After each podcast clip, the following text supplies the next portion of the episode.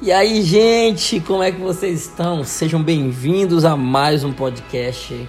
Ai, que saudade que eu tava de gravar. Um, hoje nós vamos falar de um tema bem legal. É, vamos falar de discipulado e o podcast de hoje vai ser baseado num livro que eu estou lendo. É, já estou na metade dele. É o livro Discipulado é, de um autor, pastor teólogo chamado Dietrich Bonhoeffer.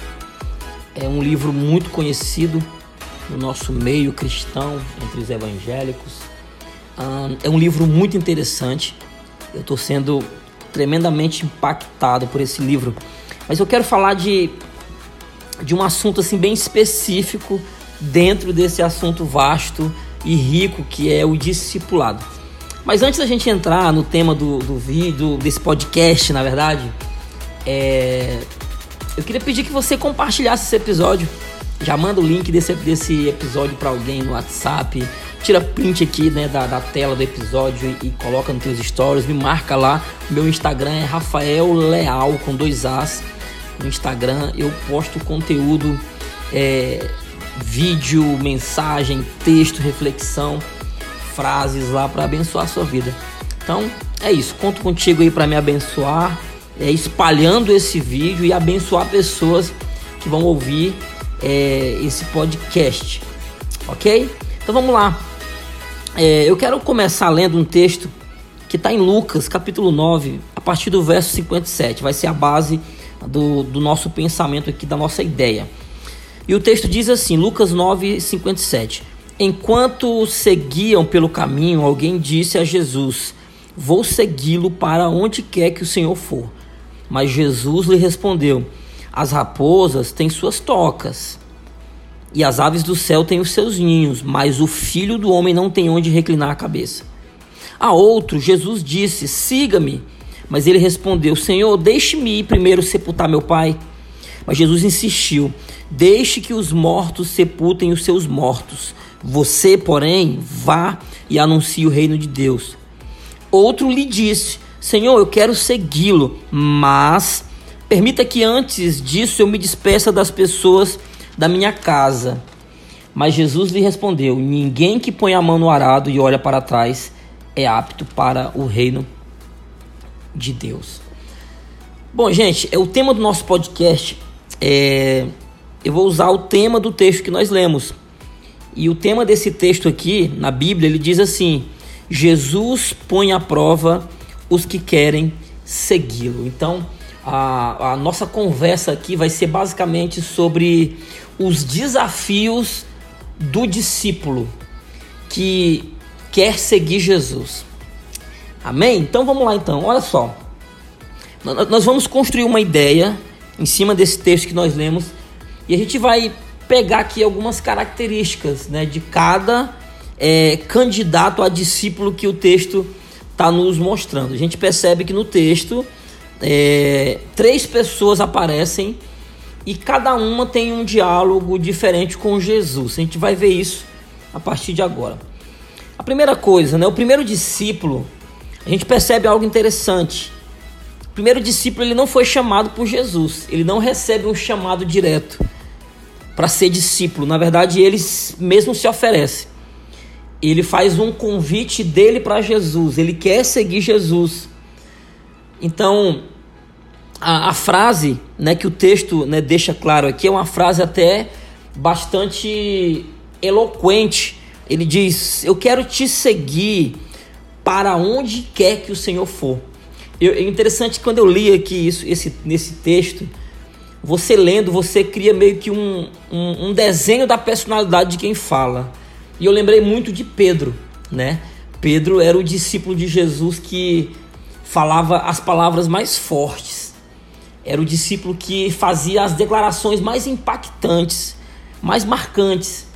Mas era a mesma pessoa que no momento seguinte, depois que falava, era a pessoa que vivia completamente diferente aquilo que havia falado a resposta de Jesus para esse primeiro discípulo, né, que se oferece para seguir Jesus, né, para onde quer que Jesus vá, é uma resposta um tanto quanto é, confrontadora, porque na verdade Jesus ele responde esse primeiro candidato a discípulo é, de maneira como se estivesse dizendo para ele: olha, você não tem noção de onde você está entrando.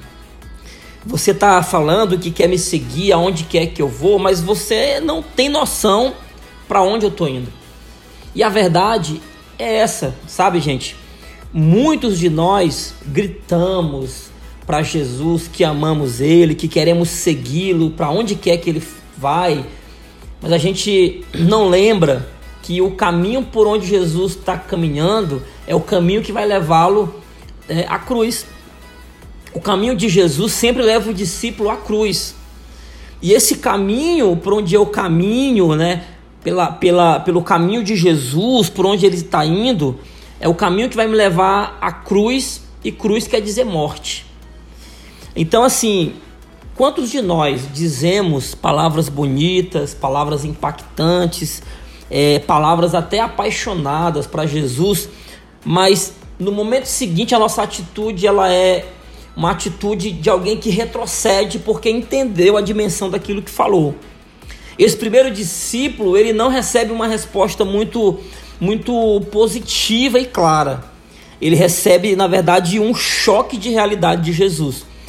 Jesus fala para ele: Olha, você, você não tem noção do que você está falando, mas para você ter uma noção, o filho do homem não tem nem onde descansar. Esse é o caminho por onde você está querendo caminhar. É um caminho onde você não vai ter é, uma vida, é, uma vida larga, uma vida só de prosperidade, uma vida só de descanso, uma vida só de, de coisas boas. Não. Esse caminho por onde você está dizendo que quer ir comigo é um caminho que vai exigir renúncia, vai exigir em alguns momentos que você encare os seus problemas, você vai passar por dores, por sofrimentos.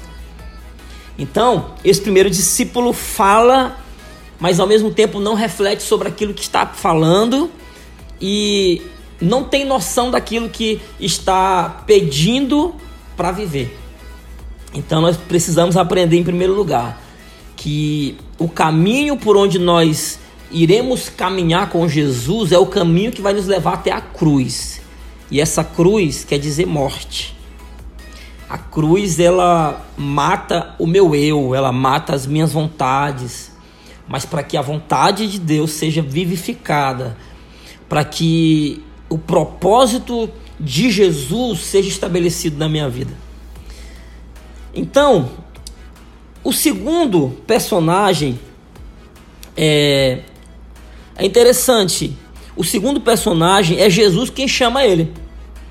O texto diz: Jesus disse para ele: Siga-me. E ele respondeu: Senhor, deixe-me primeiro sepultar o meu pai. Esse segundo discípulo, ele esse candidato a discípulo, ele tem algumas prioridades antes de Jesus. E para isso, Jesus não, não, não quer discípulos que coloquem outras prioridades acima do relacionamento com Jesus. Esse, esse segundo candidato a discípulo, ele não decidiu ainda de fato com o coração se ele quer realmente seguir Jesus, porque alguém que está apto para seguir Jesus, ele não pensa duas vezes ao convite, porque o chamado de Cristo é irresistível. A gente vê né, na, na Bíblia que todo, todos aqueles a quem Jesus chamou, eles não tiveram como pensar em outras coisas que não fosse seguir Jesus, porque o chamado que vem de Jesus para nós é um chamado irresistível. Não tem como eu pensar em outra coisa que não seja seguir Jesus. Mas esse segundo candidato a discípulo, ele está preocupado em cumprir a lei, porque de uma certa forma, enterrar né, a família, o pai, fazia parte da lei. Mas aí Jesus está se contrapondo e dizendo que não existe absolutamente nada mais importante do que o meu relacionamento com você. Eu quero você para caminhar comigo. Então, esse segundo candidato a discípulo não entendeu que a decisão mais importante da vida dele era aceitar o chamado de Jesus. Mas o chamado de Jesus ele é irresistível quando o coração daquele que está se candidatando a ser discípulo está aberto para renunciar. Renunciar até algo muito valioso e precioso. Nesse caso, era abrir mão de, de se despedir né, pela última vez do Pai para seguir Jesus. E o terceiro personagem, o que, que nós aprendemos com esse terceiro personagem? Aqui eu quero é, pensar um pouco mais com vocês. É, o terceiro personagem, ele, ele também pede para seguir Jesus.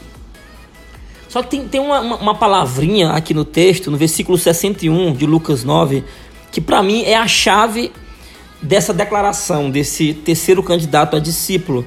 Olha o que, que ele diz: Senhor, quero segui-lo, mas esse mais aqui ele, ele muda completamente é, o destino dessa pessoa. O mais é um é um, uma dúvida. O mais é uma incerteza daquilo que, que eu quero com Jesus. Ele fala assim: Eu quero te seguir, mas permita antes disso que eu me despeça das pessoas da minha casa. Sabe, esse terceiro discípulo, candidato a discípulo, ele, ele até quer, ele até coloca no coração dele que ele quer ir seguir Jesus, ele, ele optou por, por caminhar com Jesus, mas ele, ele acha que, que ele é a oferta do discipulado. Ele acha que ele é o centro desse, desse novo relacionamento. Ele acha que ele tem condições de impor limites, impor é, condições para que ele caminhe com Jesus. Essa pessoa, ele, ele se julga nesse direito de colocar condições em Jesus. Ele acha que ele tem esse, essa capacidade de impor limites, regras, condições a um chamado que vem de Jesus. Sabe? Ele quer seguir, mas quer criar condições. Ele quer caminhar com Jesus, mas ele quer determinar quando que irão começar a caminhar. E a verdade é que alguém que quer caminhar com Jesus, uma vez que escolheu viver para Cristo, ao mesmo tempo ele está tomando uma decisão de morrer para o mundo, morrer para as suas vontades. Ele ele já não tem poder sobre as suas próprias decisões no que diz, no que diz respeito a, ao discipulado de caminhar com Jesus. Porque eu preciso entender que Jesus é tudo.